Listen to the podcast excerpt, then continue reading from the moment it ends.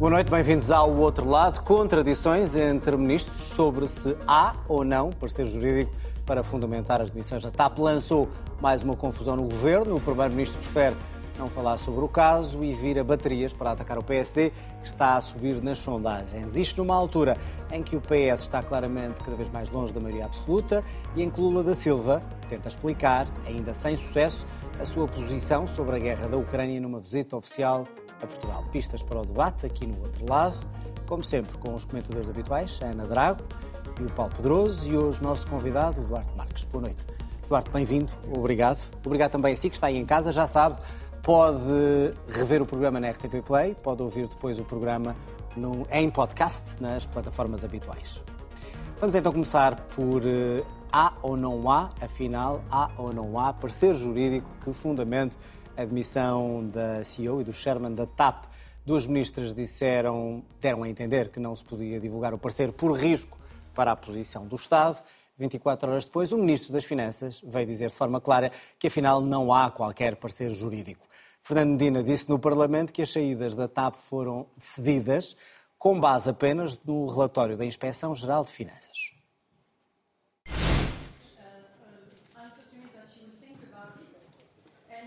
O que o PSD pede é todo, toda a construção da fundamentação jurídica, toda a documentação que foi trocada entre os vários atores para a construção desta decisão.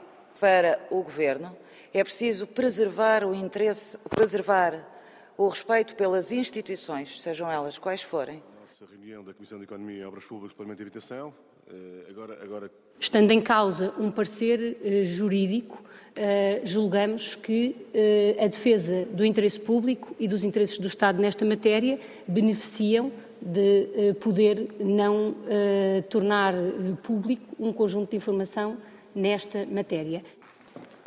Os motivos que levam às decisões de admissão do Presidente do Conselho de Administração e da Presidente Executiva da empresa são aqueles, são muito claros e são aqueles que decorrem no seu fundamental do que são as conclusões do relatório da IGF. Não há nenhum parecer adicional.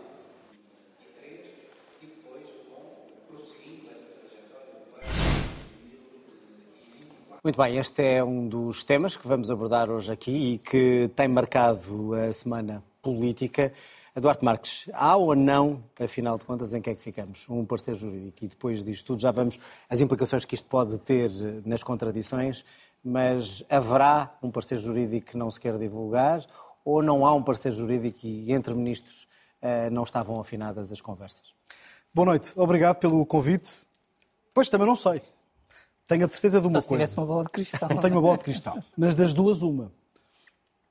Ou há um parecer e o governo não quer que ele seja conhecido porque vem tirar legitimidade e respaldo jurídico e até político àquela que foi a decisão do governo de demitirem direto nas televisões a CEO da TAP e o presidente do Conselho de Administração, ou então não há qualquer parecer jurídico e o governo está à deriva.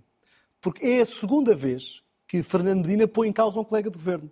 Já na demissão se percebe que João Galamba não estava confortável com a decisão e há quem diga que nem sequer concordava com a decisão.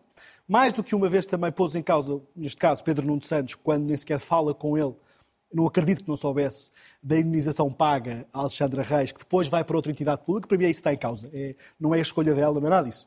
É não ter devolvido o dinheiro quando vai para outra entidade pública, é uma questão de bom senso, não é uma questão jurídica sequer para mim.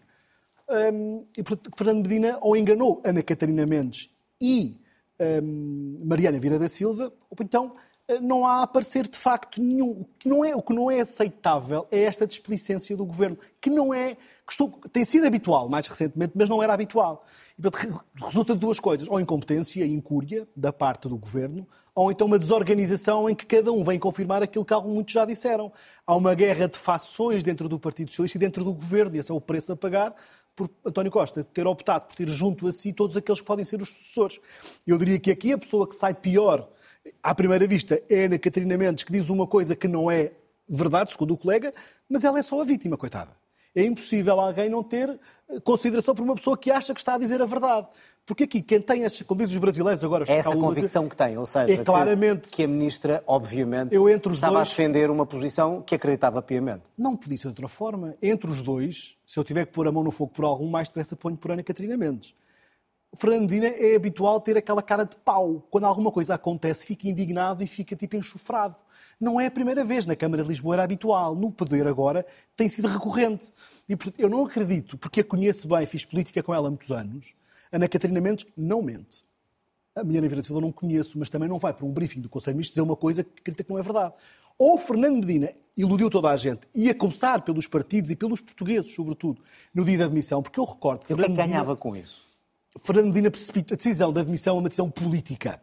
Há quem diga, não sou jurista, que, por exemplo, se fosse uma admissão por conveniência de serviço, era mais simples, pagava-se o valor até ao final. Aquilo ali é uma decisão política para meter ali um travão na questão e demonstrar a ação política e substituir. Vamos saber mais tarde nos tribunais quem é que tinha razão. Tenho quase a certeza que quando isto for decidido, Fernandina já não é ministro. Não por ter sido demitido, ou, ou por ter sido demitido antes, mas porque já passou o seu prazo de validade na política ativa, ou este governo já acabou. Agora, vamos ver é, porque se não havia parecer nenhum e há um equívoco de linguagem, logo no início, que diz que nós temos respaldo político para tal, toda a gente criou a convicção que havia um parecer. Ora, se as finanças perceberam que o PSD estava a pedir um parecer e toda a gente queria saber do parecer, era muito simples, era dizer, não, não, não, não, nós não dissemos que havia um parecer. Tínhamos respaldo político, falámos com muitas pessoas, ouvimos quem de direito. Fernandina criou a convicção que haveria um parecer e nunca o desfez. E agora é, é, é, não é escravo, é, vítima? não é vítima, porque é uma vítima com responsabilidade. Mas ele está a pagar essa fatura. Enquanto os outros a estão a pagar, ele não está a pagar. Mas a prazo é ele que a vai pagar. Ana, uh, também a convicção de que as ministras, obviamente, não iriam mentir. Uh, estavam a falar no Parlamento. Uh, o que é que leva a esta estas duas, estas duas versões, de uma maneira e uma confusão que se prolonga no tempo sem esclarecimento. Só posso interpretar isto como uma espécie de governo em que as diferentes partes vão tocando em freestyle. Cada um toca um bocadinho para seu lado, sem, sem aparentemente haver comunicação entre as partes. Quer dizer, Fernando Medina começa por dizer que a decisão está juridicamente blindada e toda a gente interpretou o blindado como havendo um conjunto de uh, trabalho jurídico sobre esta decisão, uma vez que é um despedimento com justa causa que seria a blindagem da decisão política que tinha sido tomada. É verdade, e nós já aqui conversámos noutros programas, eu tenho a sensação que Fernando Medina foi conduzido pela força dos acontecimentos até esta decisão de demitir a CEO da TAP. Ou seja, um, o, o, entendimento de que Marcelo Rebelo de Sousa veio colocar uma série de alertas, o Ministro das Finanças que tenha cuidado, será que ele fez alguma coisa de que não se lembra que o país tem que saber? Ou seja, colocou uma determinada pressão sobre sobre Fernando Medina antes do parecer da IGF sair. Quando o parecer da IGF sai e diz que deve haver uma avaliação da conduta por parte dos administradores que tomaram estas decisões, Fernando Medina resolve virar a página e, portanto, colocar uma pedra sobre o assunto, despedindo a CEO, entendendo que é com justa causa. Mas, aparentemente, a decisão que faz a justificação da justa causa é apenas um trabalho, enfim, que é feito pelos serviços de consultadoria do Estado, e não teria mal que assim fosse, eh, mas aparentemente é apenas feito sobre o parecer eh, da IGF. E poderá ter Fernando Medina levado ou induzido tuas colegas de governo a fazerem estas declarações? Eu não quero acreditar que isso foi possível, ou seja, que houve um momento em que no Ministério das Finanças entenderam, primeiro dizer que era necessário proteger a posição do Estado, depois dizer que não era objeto da, da Comissão Parlamentar de Inquérito e, portanto, começar a criar uma bola de justificações que claramente não funcionavam e, portanto, não quero acreditar que alguém dentro do governo tenha tido a deslealdade perante colegas de governo de não dar ou, ou de permitir que haja um mau entendimento da situação que perdure. A sensação que eu tenho é que não houve comunicação. É a minha única e se, e se, é tiver, e se tivesse havido essa percepção imediata, teria vindo a correr, corrigir e dizer não, não, não, atenção que não há nenhum parecer, mas não houve. O problema é o tempo. O tempo também em que esse equívoco continua O tempo cria dolo. Parece que há dolo. Pois, há aqui qualquer coisa que claramente não funciona, mas eu acho que há um problema claro de coordenação e de comunicação dentro do governo. Paulo, qual é a reflexão? É um problema de, de coordenação? Ah, é mais que isso? É, é, é, algo deliberado para levar a equívocos? Como é que chegamos aqui numa coisa tão séria e que se resolvia com o esclarecimento. Eu, para analisar este episódio, preciso de lhe juntar dois, uh, dois factos novos. Um é a declaração do Estado-Geral Adjunto do PS, João Torres, que diz é uma questão de semântica e de palavras, e outra é... Uh, Mas que diz na sede do PS. Diz, isto agora, sem ser o governo. Agora não estou a contextualizar, falando, estou a dizer que Falando sobre o governo, o secretário-geral sobre, sobre, sobre um na sede do Partido Socialista. Eu é que não faz sentido. Mas eu. Pronto, com mas... tudo o que disseram, parece que é um facto relevante para a discussão. Uh, portanto, é um dado uh, adicional. E António Costa, que diz na entrevista à RTP, uh, as pessoas queriam que fosse despedida. E agora estamos a ser aquela coisa, se, fosse, se, não fosse despedida, estavam a dizer que não tínhamos despedido. Na minha leitura, primeiro facto, a decisão de despedir foi política e foi política, não sei se antes de conhecerem o relatório da, da, da Inspeção-Geral de Finanças, se depois, mas é claramente uma decisão tomada primeiro e fundamentada depois. Claro. Em segundo, e portanto, para mim este é o facto relevante e preocupante. Ou seja, uma porque necessidade uma decisão, de justificar uma Porque uma, uma decisão. decisão. desta importância, por justa causa, porque lendo o artigo que é invocado, que se diz que é invocado, eu não li, mas uh, é, é uh, uma decisão, implica uma decisão ilegal grave. Ora, lendo uh, o que diz a inspeção, eu, portanto, posso qualificar de grave como de pouco grave. A inspeção apenas se limita a dizer que é ilegal. E, portanto, é preciso uma fundamentação, uma fundamentação adicional para saber se é grave. E eu não me passa pela cabeça, eh, e depois de ouvir as duas ministras, e esta parte da peça que foi escolhida é, desse ponto de vista, uh, certeira no ponto. Ambas dizem ali qualquer coisa como informação jurídica. Uh, e, portanto, se calhar não há parecer e há informação jurídica. Mas se não houver parecer e há informação jurídica, a Medina limitou-se a brincar com as palavras e a brincar com as pessoas que o estavam a ouvir Mariana também na Silva da fala em parecer jurídico. Não, mas ali naquela, Sim, naquele, mas naquele certo, mas é o que eu estou a dizer. E, portanto, vamos imaginar que João, uh, que o, o secretário-geral adjunto do PS tem razão, é uma discussão... Uh, mas é uma questão de semântica. É uma questão de semântica. Não, não é. Não ah, é, não, não é. Ficar claro. Não é, não. Isso para mim é claro isso que é não é. Para mim isso é claro que não é, era isso que eu queria dizer. E, portanto, ou seja, nem acredito que se tome uma decisão desta gravidade sem ter nenhum respaldo dos serviços jurídicos, da presidência, dos assessores. então quem é? Quem é que escreveu? Foi o gabinete? Portanto, ou seja, é o gabinete que faz sozinho um, um, um despacho desta, desta, desta importância? Ora, a mim parece-me que tem que haver informação, uh, e parece-me claro que era sobre essa informação que as ministras estavam a falar. Um, e, portanto, a questão de dizer que não há parecer é uma habilidade de retórica, e aí estou de acordo com o Duarte, que vai ter um preço, porque é dita no Parlamento, não é uma habilidade de retórica uh, para um truque ah, de conversa com os camaradas lá no partido. Agora, há outra questão que a mim me parece importante. Mas só para ficar claro, as ministras foram induzidas a erro. Isso eu não sei. Se foram induzidas Mas em erro é e por quem. A única coisa defesa, que a mim me parece. Uma defesa. Daquela posição do governo, ou seja, não podemos porque temos que A mim parece-me que alguém, não sei se e ministro... ninguém as informa não, alguém, que há um parecer. Não sei se o Ministro das Finanças, não sei se o Primeiro-Ministro, não sei se o chefe da Segurança, mas alguém disse num certo momento esta informação não pode ser partilhada com o Parlamento. E só isso é que pode levar a que, em dois momentos distintos, dois ministros do núcleo duro do Primeiro-Ministro eh, se comprometam com isso em público. Uh, e, portanto, o, o, o, que aqui me parece estar em causa é, é claro que há alguma informação, se configura ou não um parecer, é um problema de títulos, para não lhe chamarmos de semântica. E é claro que houve uma instrução de não o fornecer ao Parlamento naquele momento e justificar. E aí eu devo dizer que é o ponto onde eu acho que as ministras estiveram mal. Porque, sendo certo que elas têm substancialmente razão, ou seja, a Comissão de Inquérito não abrange o momento do despedimento, estão mal, porque não é ao governo que cabe decidir quais são os limites da comissão de inquérito. E há um dado que a mim me surpreendeu, que é, depois do governo dizer isso, os deputados do Partido Socialista na comissão de inquérito insistem no pedido ao governo. E aqui é que me parece já deixamos das, das tricas de personalidades do partido. Então, os deputados da Comissão de Inquérito acham que faz parte do, tempo, do PS, acham que faz parte do âmbito da Comissão de Inquérito algo que duas ministras tão relevantes como a número dois do Governo e a Ministra dos Assuntos Parlamentares acham que não faz. E aqui então já me parece que há descoordenação política e descoordenação política ao mais alto nível. Paulo, mas estamos aqui a falar de não dar ao Parlamento um documento que afinal não existe. Eu não Porque sei, vou-te dizer, a minha tese não é de que não existe. A minha então. tese, a minha tese, e a minha tese, ou seja, a minha interpretação do que li é que há uma informação jurídica a que o Ministro das Finanças, Fernando Medina, decidiu chamar Para além da algo IGF. que não... Para além da IGF. Mas tem que haver.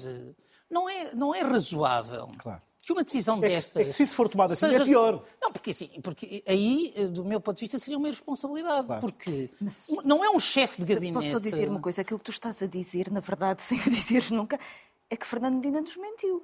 Aquilo, não, não há outra Não interpretação. dito uma- Não, não há outra pode interpretação. Aquilo que tu estás a dizer é que a partir de determinado momento, a partir de determinado dois- momento, o entendimento de que a divulgação da informação jurídica acho- existente poderia ser prejudicial para a posição do governo, levou Fernando Medina, na verdade, a mentir. A tentar tapar o sol Aos com uma peneira, porque se não há Não é que, não, é há, não há mas há informação jurídica Não, e o houve- Parlamento insiste Houve uma argumentação mais não é? tarde ou mais cedo que Jurizap, a Jurizap teria feito em torno da IGF uma determinada construção de posição eh, jurídica que foi levada à Assembleia. Geral que tomou a decisão. Isso não foi escrito? Claro que foi escrito. E isso configura um parecer ou não? É um parecer interno do Estado, mas Ah, então já em é torno. Não, não, mas em torno daquilo que foi a Muito bem, vamos argumentação ouvir o Eduardo. o faz? IGF. Mas isto, isto, isto, eh, temos que olhar É, aqui para o, é. para o seguinte: se não houver um parecer jurídico ou um documento jurídico, então vamos ter um problema mais sério, que é olhar para um afastamento das duas principais cabeças da TAP sem fundamento jurídico. Só mas isso com não- um parecer. Mas é Peço que... desculpa, Duarte, mas isso o Sr. Presidente já respondeu há muito tempo. O Tribunal dirá. Dirá. Claro. E de que maneira? E com que indenização? Uma parte que era importante. O relatório da IGF é claro. O que é que não é claro? Mas não tem contraditório, Não, curiosamente, isso é por conversa. exemplo. Isso é outra conversa. Tem, Agora, qual é, o- qual é a figura jurídica para a admissão é que é, que é o busilis da questão. Porque o relatório leva para muita coisa. A, a- a- precipitação ou até o vinco político de querer colocar a questão na- no despedimento por justa causa é que me parece que é a displicência de Fernando Medina. E se ele não é jurista e não tem que o ser, há alguém no, Ministério das Finanças que está cheio de bons juristas. Nos gabinetes dos ministros, com certeza, também.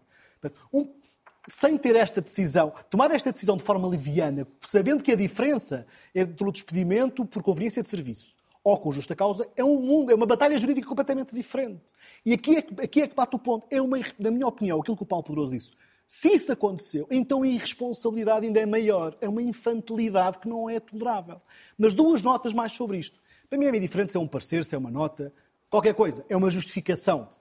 Certeza que o ministro falou com pessoas oralmente, alguém deve ter feito algum parecer. Se ele não vem a público, Pode sido também por não... WhatsApp, neste Pode ser por não WhatsApp. E vamos a outro ponto, que é a leviandade. As pessoas com o WhatsApp e com estas coisas esquecem-se dos formalismos. E somos levados, às vezes sem querer, e já se viu, a, perder o formalismo da, questão institucional do Estado, do, do Código Civil, todas essas coisas, do Código de Processo Administrativo, que é importante, por isso é que existe. Mas há aqui outro dado, dado que eu gostava de salientar, que é, já é a segunda vez que há um erro de percepção. No tempo de, de questão da, da Caixa, com o ex-presidente da Caixa, com o Mário Centeno, que claramente mentiu no Parlamento e mentiu aos portugueses, houve um erro de percepção. Agora é uma questão de semântica. E isto é que eu digo, isto é que arrasta aos populismos. Porque isto dá razão às pessoas que desconfiam do sistema. Mas só mais uma nota também que é, na minha opinião, relevante, que era a sua pergunta, que é, o Parlamento tem o direito de pedir ao Governo aquilo que quiser. Atenção, nós quando estamos numa comissão de inquérito é diferente. Numa comissão normal, se, o, se, a, se a Presidente da Segurança Social é chamada ao Parlamento, só vai se o Ministro deixar. E as perguntas são feitas via Ministro. Numa comissão de inquérito é diferente. Qualquer pessoa que desempenhe funções públicas está sujeita a ser chamado e ninguém pode impedir, tal como os documentos. Eu recordo, numa comissão de inquérito da Caixa, houve um bloqueio, na altura até da parte do Partido Socialista, para não ter acesso ao relatório, a um famoso relatório que era muito importante para o debate. E fechou-se uma comissão sem esse relatório. Mas foi uma, uma luta eh, do Ministério Público, com toda a gente, para se conseguir isso. Neste caso, é um documento que é do Governo.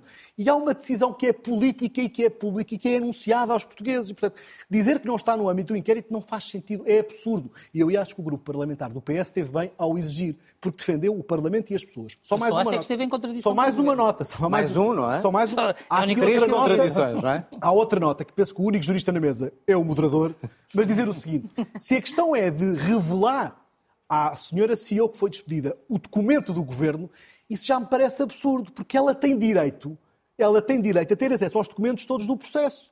É mais uma, uma resposta, é mais uma justificação que, na minha opinião, revela uma forma de estar, eu não quero dizer de caráter pessoal, mas de caráter político desta governação, que, que algumas pessoas, não digo todas, atenção, fazem dos portugueses parvos. E que depois terá consequências. Terá consequências. Em tribunal, já nem falo das políticas. Já para não é- falar no descre- no descrédito junto às pessoas. Obviamente, mas vai ter também algumas em tribunal. Ana, mas independentemente de existir ou não um parecer, Uh, pode, poder pode, mas deve o Governo continuar a dizer que a bem do Estado não vai revelar os fundamentos para aquela demissão?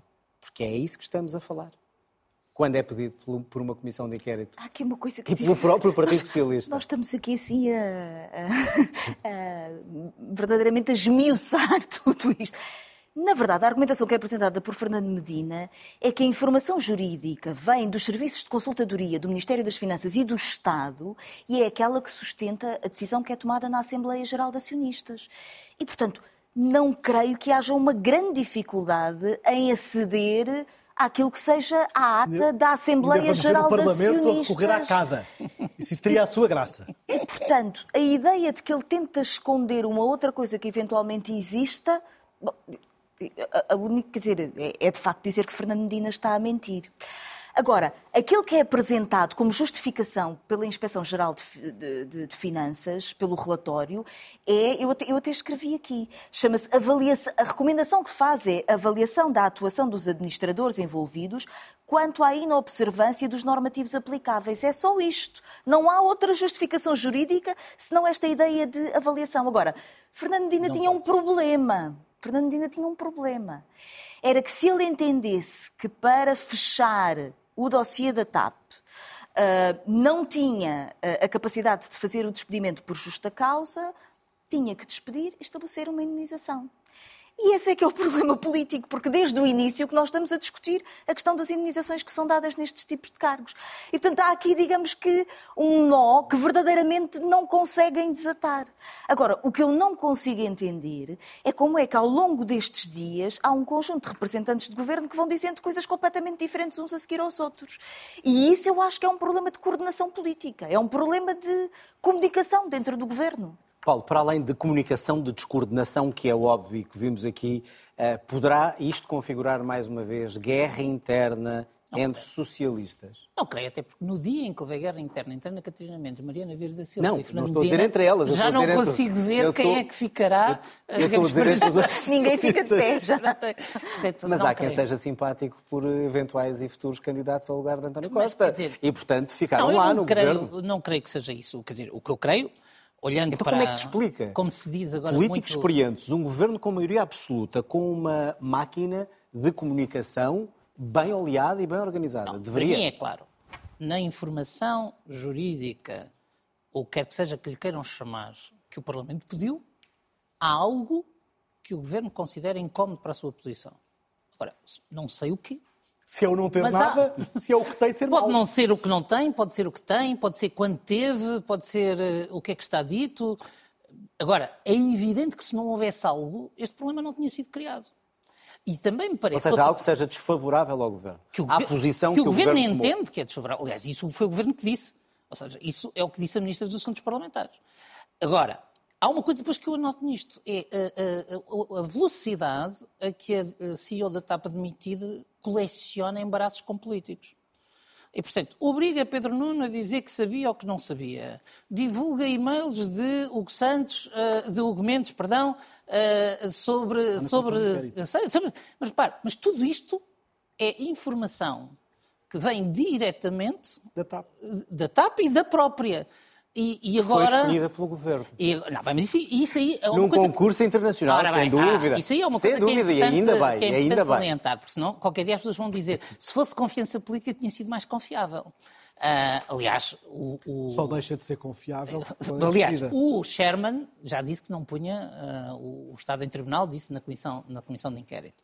Uh, agora, a mim o que me parece é que há, e isso aí penso que sim, o governo teve uma sobranceria em relação à Assembleia da República que não é fácil de entender em políticos tão experientes.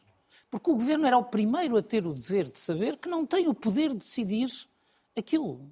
E, a menos que, e, e se tinha receio de o mostrar, classificava em Portugal. Há instrumentos para tornar os documentos uh, do governo reservados se, for necessário, se for necessário.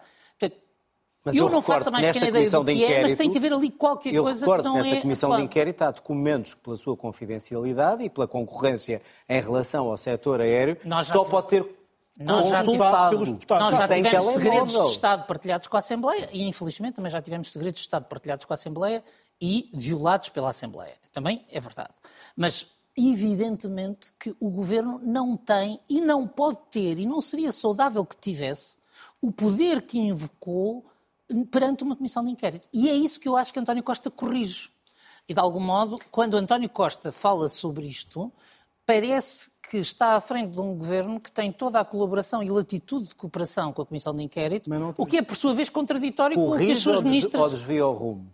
Uh, desvia o rumo seguramente uh, e eu acho que uh, eu acho que pretendeu corrigir. Vamos ver mas isso vamos mesmo. ver na próxima decisão. Não, mas vamos ver isso mesmo, ou seja, nesta entrevista, até para, para passarmos também aos outros temas, mas ainda continuando neste, olhar para o que disse o Primeiro-Ministro nesta entrevista à RTP, continuou a não dar explicações concretas sobre este caso da TAP, acusou ainda o PSD de não ser claro na demarcação do Chega e responde aos que falam em eleições antecipadas.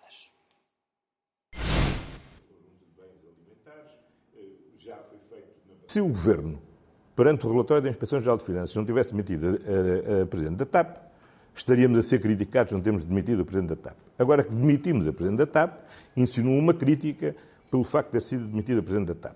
O Governo não pode estar a comentar, nem deve estar a comentar, o que é que diz cada pessoa que é ouvida na Comissão de Inquérito, ou cada documento que é entregue ou que não é entregue. Agora, estar a interferir no processo da Comissão de Inquérito, isso era o que mais faltava. Isso seria uma total irresponsabilidade. O ele não ter dito o que devia ter dito, que é que o Chega nada, nada, nada, não disse.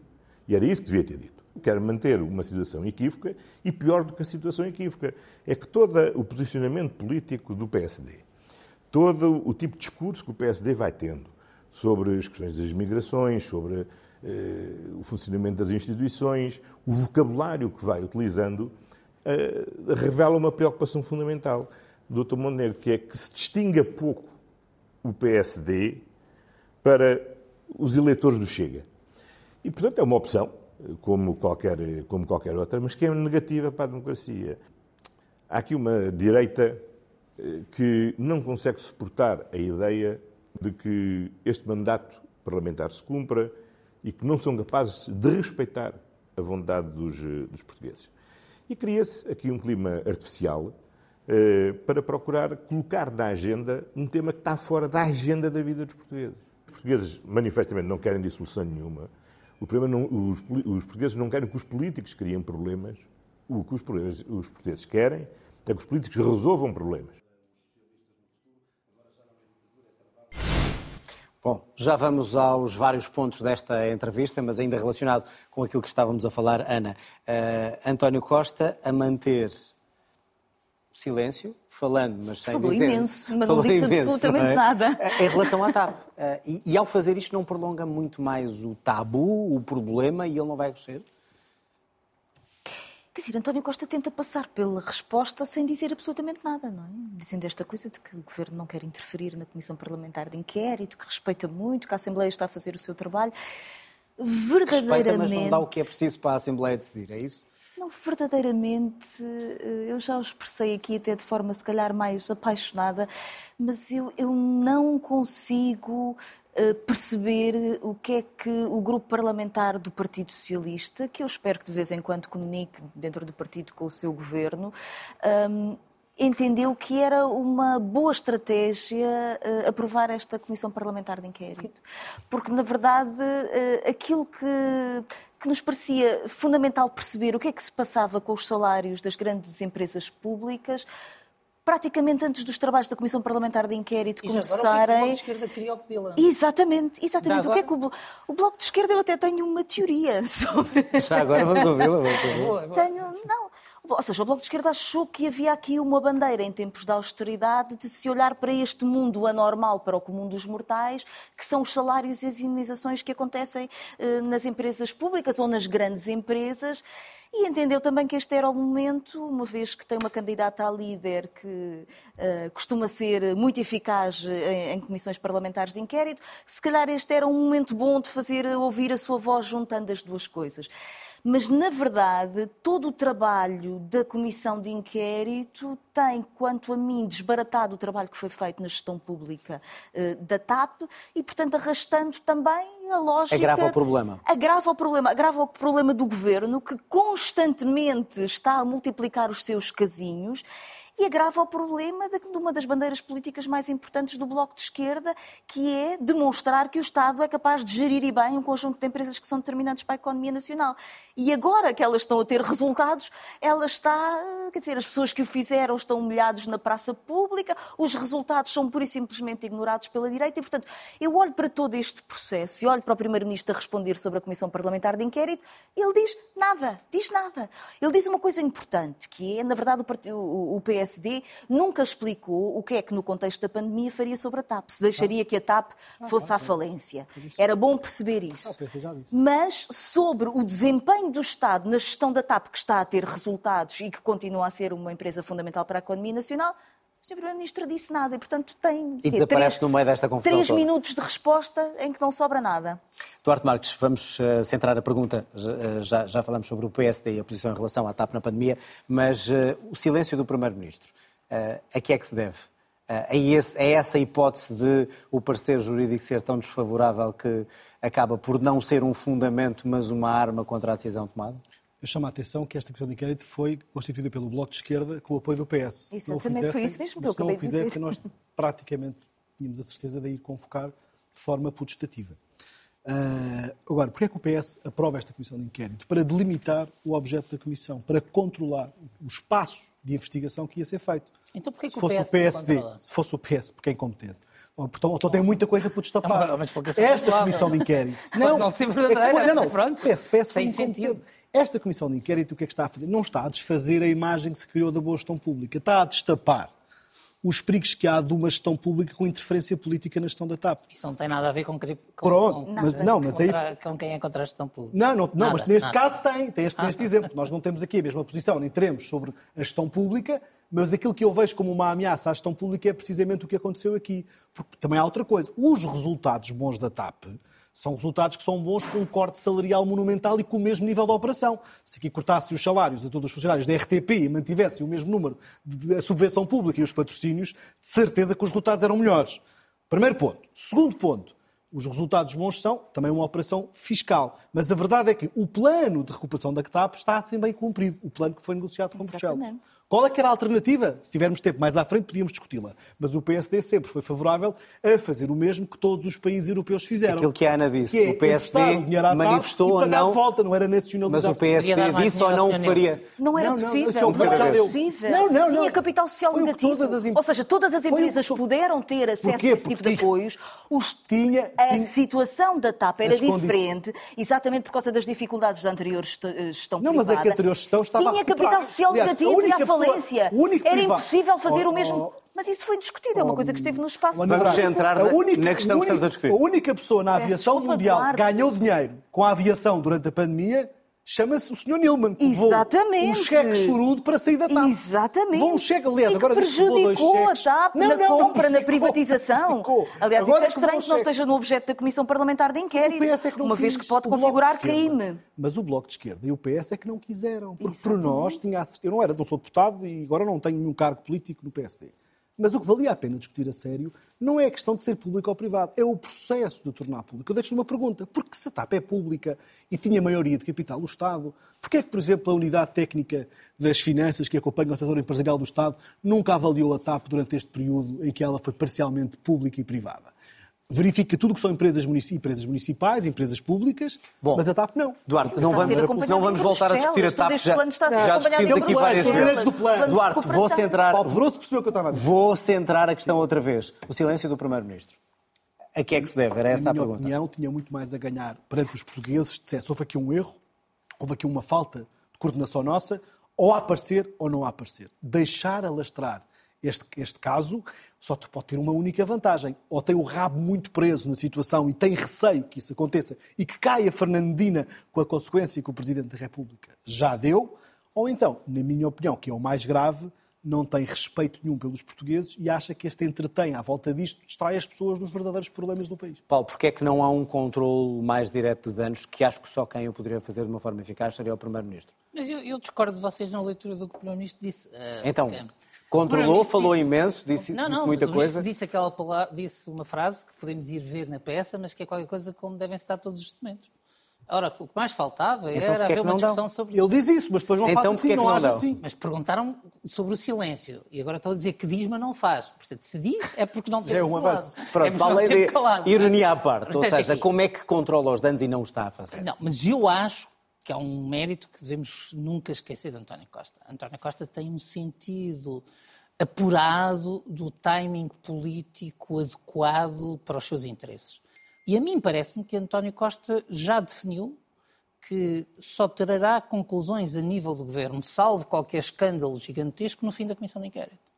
António Costa tem consciência de que só no fim da comissão de inquérito é que vão ser ouvidos quer os atuais, quer os anteriores governantes.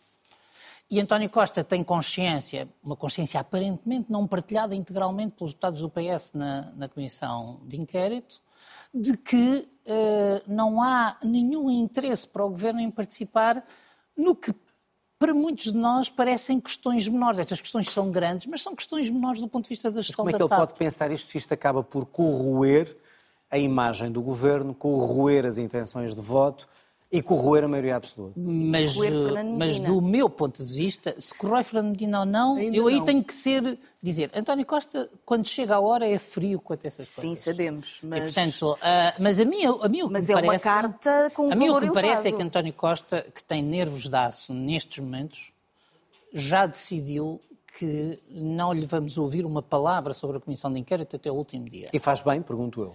Até agora faz. E, aliás, até agora, se os membros do governo tivessem estado calados, só tinham evitado problemas. Portanto, eu ainda não vi uma palavra de um membro do governo sobre o âmbito da comissão de inquérito que melhorasse a posição do Então, governo, re- o- dos governantes Mas, anteriores, dos Paulo, atuais uma- do PS. Se ouviram, digam Paulo, qual foi. uma, uma lei da É rolha no governo seria compreendida pelos portugueses? Vamos lá ver, António Costa tem poder para pôr a lei da rolha no governo e os portugueses nem sequer darem por ela. Porque nós normalmente só sabemos que há lei da rolha quando alguém protesta. Quando fazemos perguntas a um ministro e ele não responde, eh, ficaríamos e, preocupados portanto, todos a não mim, responderem. A não é? mim o que me parece é que eh, sobre isto o Primeiro-Ministro só tirará, muito provavelmente só falará mesmo no fim.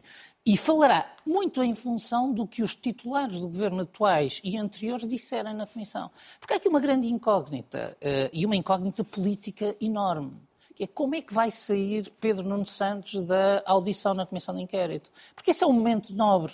No fundo, se quiserem, para mim, apesar do, do, eh, mediatismo imediato de todas estas intervenções, elas são uma espécie de treinos para o que vai ser o modo como, eh, como Pedro Nuno Santos vai Eu até responder. acrescento aqui, a dúvida não é saber como é que Pedro Nuno Santos vai responder. É saber como é que vai sair Fernando Medina dessa audição. Porque se eu fosse Todos Pedro eles. Nuno, se eu, Todos se eu me chamasse Pedro Nuno Santos, já tinha pedido para ser ouvido mais depressa. Até porque há muita coisa que tem sido dita e se nós acompanharmos o dia da admissão e o percebermos bem, nós percebemos que há uma narrativa do governo que muda. Eu tuitei sobre isso essa noite toda. Que muda de um dia para o outro. E desse dia para o outro começam a surgir notícias sobre Pedro Nuno Santos e a sua participação. E a fonte não era a TAP. A fonte só Não, e podia há uma ser- coisa que é certa, Há, aqui um, há aqui um bocado um, há aqui um António Costa, linchamento. por Por exemplo, exemplo, isto é uma guerra de, de fações. António Costa Isto a faz parecer uma uma novela, notícia- não Uma um novela. governo. António Costa faz sair uma notícia completamente desnecessária, humilhando o Estado de Estado do Mendes, É o ex-Estado verdade. de Estado do Mendes, Por acaso na foi. sua partida para o estrangeiro. E o Mendes e Pedro Nuno Santos ficam rigorosamente calados. absolutamente E, portanto, eu acho que aquilo é uma coisa que quem faz aquilo a um ex-membro do seu governo, digamos, está a dar aqui um sinal, e eu aqui também penso, aquilo não, não, não é um sinal a Hugo Mendes. Aquilo é um sinal a todas as pessoas que estiveram envolvidas na TAP, e do meu ponto de vista, a todas as pessoas que estão envolvidas em trabalhar com António Costa, sobre que no dia em que caírem, juntem, ah, digamos, as, as consequências todas a isso. E aqui, para mim, E isso não é uma guerra interna também no PS? não, não é, claro ah, mas se, é uma guerra, se vai haver uma guerra interna no PS, volto a dizer, há uma variável que está por conhecer, que é como é que sai Pedro Nuno Santos. Porque há uma coisa que é certa. António Costa já deixou claro, por muito que embrulhe isto em elogios a Pedro Nuno Santos ser um quadro, e por muito que compare nesta entrevista a situação de Pedro Nuno Santos com a sua derrota de Louros, eu estive minimamente ao pé dessa derrota de Louros, não há paralelo possível. E, portanto, claramente, as pessoas à volta de António Costa, não vou dizer que é ele, mas as pessoas à volta de António Costa acham que esta é a oportunidade de ouro para eliminar Pedro Nuno Santos do futuro do PS. É a única explicação para o PS E- ter aprovado esta comissão de inquérito. E só, deixa-me só agora, só, só- É a até única que ponto é que isto explicação. que está a acontecer e este- esta estratégia, porque é a estratégia do Primeiro-Ministro não falar e ouvirmos estas descoordenações, está a ajudar com aquilo que estamos a ver nas sondagens, ou seja, a maioria absoluta a esboroar-se nas intenções de, de voto, o PSD eh, a subir ao ponto de já aparecer à frente do, do Partido Socialista. Ou seja. Seja o que for, era diferente. Partiu, 28,6 é insignificante. É irrelevante, pergunto eu. No contexto de uma subida assinalável do custo de vida e de uma vontade do governo de não querer dar Mas a soluções minha aos problemas é: está sobre ou esse aumento do custo o de vida. governo a fazer isso e a dar o seu contributo para isso? Não, o, o que eu penso é que nada explica hum, a aprovação do grupo parlamentar do Partido Socialista nesta comissão parlamentar de inquérito, senão de facto uma leitura de que ela pode servir de alguma forma para ajustar aqueles que estariam no pelotão de partida para uma sucessiva para, para a sucessão de, de António Costa. Mas não está a fazer mal ao PS E o que eu acho, e o que eu acho é que é eh, uma absoluta cegueira política, porque na verdade quem continua dia após dia, caso após caso, casinho após casinho, a sofrer as consequências é o governo do Partido Socialista, acima de tudo. E portanto o governo do PS está a sofrer durante um tempo muitíssimo longo a sensação de que nós temos que há um problema de coordenação política e de ajuste entre os diferentes ministros, que acima de tudo parece que não têm, como é que eu ia dizer, não têm espaço para uma agenda própria e cada vez que procuram dizer qualquer coisa tropeçam nos seus próprios pés, porque aparentemente não há uma coordenação do governo. Eu acho que isso prejudica a ideia, eh, o, desempenho do governo. E acho até, agora na leitura que, que o Paulo aqui fez, que podemos interpretar as palavras de António Costa quando diz o governo não deve interferir na Comissão Parlamentar de Inquérito como um aviso à navegação dos seus próprios ministros. Por favor, Mas está ou estejam não- quietos. Está ou não a ajudar o PSD? Claro, obviamente que está a ajudar o PSD, acima de tudo porque o PSD tem, tem eh, a proposta política que é nenhuma e, portanto, consegue ir recolhendo todo o mal-estar que vai eh, existindo. Aliás, na entrevista de António Costa há uma coisa, há um momento quase curioso, que é António Costa diz nós estamos a cumprir o, o programa da direita. Nós, nós na verdade... Lá o que é que Exatamente, nós estamos a fazer exatamente tudo aquilo que o PSD faria. Aliás, vejam, a, a- a grande bandeira que o PSD e a direita apresentam ao país é a ideia da redução fiscal. Nós fizemos o IRC com o acordo de rendimentos, vamos agora fazer no IRS, fizemos o IVA. Tudo aquilo que eles pedem, nós damos. Duarte, que mais quer é que eles querem? Quer isto dizer que o PS está mesmo a dar uma boleia ao, ao PSD? Pergunto. E, em segundo lugar, se há de facto aqui uma identificação de políticas, aqueles que acusam Não, de o todo. governo de estar a governar à PSD. Não, de todo, porque o governo faz de conta que dá e não dá. Ou seja, vamos lá ver. As questões. Primeiro, o- isto não está a fazer mal ao PS. Eu não concordo nada com o que Mas está a fazer bem ao PSD. Está a fazer mal ao país. Mas está a fazer bem ao PSD. Não está a fazer bem ao PSD, porque o PSD, o, o PSD e o PS são dois partidos de construção, de, re- supostamente de reforma do país. Não ganha nenhum com o outro. O PSD não ganha nada em herdar mais uma vez uma pré-bancarrota como já herdou. Como ao PS também lhe dá jeito. Isso o PS já tem receber, segurança que não receber... herdará, não é? Não, não, não. Pode, Com pode- este governo, Pode, não- não, não, sei. Vamos, ver. vamos É ver. preciso já. ter muita imaginação para imaginar que este não, governo estou a explicar- não vai tentar controlar as finanças públicas Contas certas. Estou a explicar- É o que ouvimos todos É os dias. Não, não, não, receita não é isso. Eu estou a dizer, o PSD não quer que o PS governe mal, porque não nos dá, infelizmente, no passado, quando governaram mal, quem ficou com, com- com a pedra na, na mão fomos nós, ficámos com, com um grande problema para resolver e ainda hoje pagamos, pagamos a fatura política de ter tido que resolver questões, de facto, com um programa que nós não escolhemos, com uma bancarrota que nós não optámos e, portanto, essa é outra questão. Esta narrativa de grande crise financeira. O PSD, o PSD não, não, acho que é indiscutível hoje em dia, podemos A discutir isso. Irlanda, a Espanha, a Grécia, não, não, não, Portugal. Podemos discutir à vontade, foi pois, mas porque é que nos Não, porque há um momento em que nós Não, temos que não fazer vale as a- pazes com a não, história, já não, passou não, o tempo da podemos- Não temos que campanha. fazer as temos que fazer as pazes com a E história. eu não- não não podemos, não podemos, não podemos É preciso, às ignorar, vezes, não, pod- moderar. não, não é preciso ter moderado, temos é que ter consciência do que aconteceu e não é esse o ponto, mas podemos ir a esse ponto. O que me faz mais confusão é os argumentos que o Paulo Pedroso estava a usar sobre a, sobre a opinião de António Costa, eu concordo. O que me assusta é António Costa, na mesma entrevista, fala tanto dos valores da democracia, da linguagem usada, tudo isto, e em vésperas do 25 de Abril, nós temos um primeiro um governo que não dá informação à Assembleia. Era muito mais fácil para acabar com esta. Se quisessem acabar, porque eu acho é que não querem acabar com a polémica. E porquê? Porque se falar é pior. E eu aí concordo, acho que se calhar se houver um parecer, é muito pior do que não, não e o António Costa prefere pagar esse preço. Porque se calhar o que lá está é bem pior do que nós estamos a imaginar. E o Primeiro-Ministro prefere manter esta confusão que lhe dá jeito, porque ele sabe gerir na confusão.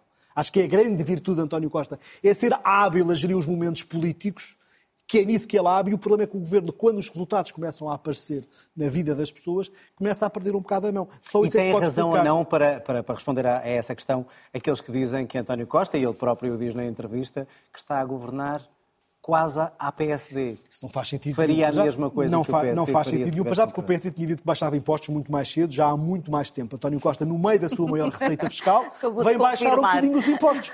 O PSD é um partido, nós, isto é, acho que é indiscutível que a vontade que tem é sempre baixar impostos o mais possível. Durante a Troika até teve que aumentar por uma questão de necessidade. Mas nós sempre defendemos que a forma de fazer crescer o país e de estimular a economia e de criar receita nas empresas e poder aumentar salários é através da baixa de impostos. Esta, São dois modelos diferentes. Esta subida para, dar, para chegar à mesma para dar a palavra ao Paulo. É, é ou não relevante aquilo que a sondagem dá ao PSD? Para nós, o PSD não pode mudar de opinião nem de estratégia por causa de uma, de uma Mas sondagem. entusiasmo ao PSD. É melhor, eu sempre disse, é melhor ter uma sondagem mais positiva do que negativa. Nós não somos masoquistas. Agora, a verdade é, ao contrário do que disse Ana Drago e disse António Costa, o PSD não é um partido sem propostas. Nós apresentámos um projeto antes do PS sobre, sobre apoio, os apoios sociais às pessoas. Um projeto alternativo relativamente à habitação. Podemos discutir tudo, mas não pode, mas não, podem dizer, podem não prestar as propostas. Dizer que não tem Olha, eu desculpe dizer isto, mas ouvi um dirigente do PS dizer é uma aldrabice. Apoios sociais do PS. Paulo, é ou não relevante, é ou não, é ou não relevante esta sondagem e, e se mostra ou não, mesmo que seja por décimas, a, essa corrosão do, do, do, Partido Socialista que nós aqui falamos de semana para semana? É relevante. Uh, não acho que seja inesperada, porque um governo que está, uh, tem um ano de mandato, está a três anos de eleições e que governa no ano que nós tivemos, seria um milagre se fosse popular. Uh, e, portanto, é uma sondagem expectável.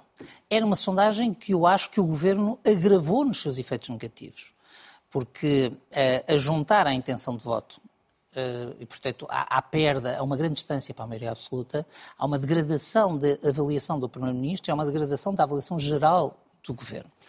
Eu já o disse aqui, a propósito de outra sondagem, e repito, este é o tipo de sondagem que um governo recupera se der sinais ao eleitorado no momento certo de e autocrítica. Quando é o momento certo? É depois do final da comissão da TAP? Uh, eu penso que António Costa provavelmente está convencido que há ali uma conjuntura de ouro, que é fim da comissão de inquérito, orçamento de Estado para o ano que vem. Portanto, está a andar tudo aqui muito perto. Uh, e, portanto, se eu tivesse que fazer aqui uma aposta do tipo casino, diria que para António Costa é o último trimestre deste ano. Uh, porque também nessa altura, em princípio, a inflação já desceu significativamente, poderá haver haver boas notícias na frente internacional e é um momento para um novo fogo. Agora, António Costa, estou convencido, não fará nada enquanto não sentir que é um momento para um novo fogo. E se falhar nesse novo fogo, aí sim pode-lhe acontecer o que aconteceu a Cavaco Silva com a sua última remodelação.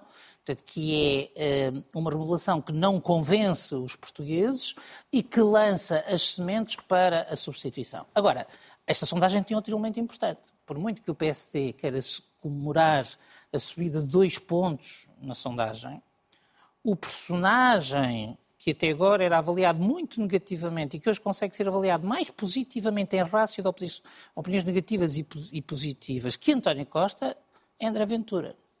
E, portanto, o PSD ainda não conseguiu eh, merecer o título que o Sr. Presidente da República já lhe concedeu.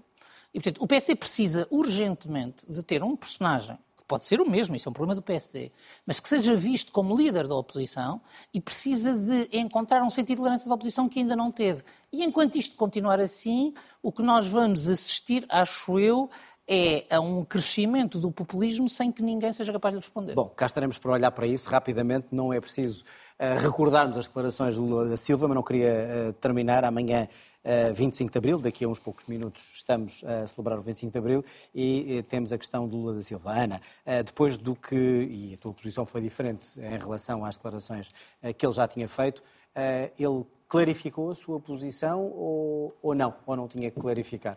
Eu creio que sim, creio que clarificou e, na verdade, todo este debate me parece manifestamente exagerado. Lula da Silva é, no contexto do Brasil, uma mudança no sentido de. Um, criar segurança na democracia brasileira e, portanto, eu acho que todos nós devemos ficar particularmente satisfeitos, não só com a sua vitória, como com o facto dele estar presente na nossa E como é que olhas festa da democracia. Para a necessidade Eu- do Primeiro-Ministro e do Presidente de marcarem a posição de Portugal em relação à Ucrânia Porque são países que estão em geografias diferentes. É uma e que, portanto, geografia. têm uma articulação no quadro multilateral que é diferente. Eu acho bem que o Governo e o Presidente da República tenham dito a Lula da Silva aquilo que entendem sobre o que deve ser o apoio da Europa à à resistência da Ucrânia, mas também compreendo que Lula da Silva se coloca num outro quadro internacional com outro tipo de apoios. Duarte. E a relação Rap- entre amigos é mesmo Muito assim, bem. franca e com divergências. está, está esclarecido, está diferenciada a posição Portugal-Brasil ou há, precisa amanhã alguma coisa mais na Assembleia? Não, eu acho que amanhã, normalmente, alguns partidos são capazes de reafirmar a nossa posição na questão da Ucrânia, com toda a legitimidade e sem necessidade de fazer um, um grande broá, não é contra o Lula, mas é reafirmar, é um momento de, de- de celebração da liberdade e, portanto, é um momento que é fácil dizer que nós queremos para os ucranianos aquilo que nós quisemos no 25 de Abril, Ah, mas dizer só uma ou duas coisas. Eu acho que, em primeiro lugar, começar pelo fim. Há aqui uma vitória da diplomacia portuguesa, porque a declaração final da Cimeira, que ninguém lê, nem os brasileiros, aliás, os brasileiros nem sequer notaram que o Lula estava, estava em Não, eu Portugal. li, Parece é que a, bastante visita, que a visita começa um parágrafo. em Espanha, É, mas o parágrafo está lá. Isso Está é uma lá. negociação, porque isso não passa nos jornais. Lula da Silva é um pragmático, Lula da Silva é um ideal, é um idealista, é um Mas vamos ao parágrafo, até porque Mas temos vamos- pouco tempo. Não, mas o parágrafo reconhece a questão da, da- da- da invasão da Ucrânia. Paz o parágrafo é o, é, o, pará- é o parágrafo que qualquer pessoa de, de bem, decente, escreveria sobre aquele conflito. E o que todos do mundo ocidental Não é exatamente o que Lula tinha dito uma semana. não, não, não, não, não tem nada a ver. Porque Lula, quando faz uma acusação, aliás, a política externa Tem que ser rápido. orienta-se por interesses. O Brasil tem os seus interesses.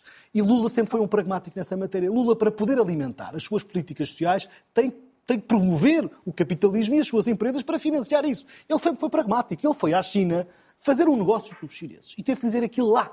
Agora, não pode é querer ser o idealista de um lado e o pragmático do outro. E as pessoas cá notaram porque as coisas ouvem-se. É normal que tenha criado essa acrimónia. E os governantes portugueses tentaram desvalorizar, também foi o papel que lhes cabia fazer. Paulo, falta dizer alguma coisa amanhã no Parlamento? Aproveitar o 25 de Abril? Ou Não, está, eu, acho que, eu acho que não há nada para dizer sobre 25 de Abril, a não ser congratularmos por finalmente Chico Buarque poder ter recebido um prémio que tinha direito desde desde 2019 e que não lhe pôde ser dado por causa de Bolsonaro. Exatamente. E acho que esse simboliza tudo o que aconteceu nesta cimeira, que é Portugal e o Brasil estão de volta como irmãos e isso esteve suspenso por decisão de Bolsonaro e os aliados portugueses de Bolsonaro, as pessoas que têm simpatia por ele, convinha que nós E a Ucrânia não é uma espinha. Não, a Ucrânia não é uma espinha porque na questão fundamental do direito internacional o Brasil voltou à sua posição. Depois no resto, o Brasil é eh, neutral, nós não somos, fazemos parte de uma aliança militar. O Brasil está na América Latina, nós estamos na Europa. Agora, o Brasil deixou de pôr em causa os princípios do direito internacional e isso é fundamental e é bom para o mundo, não é para a nossa relação bilateral. Duarte Marques, obrigado pela vinda. É sempre uma bem-vinda a este programa. Nós cá estaremos para a semana.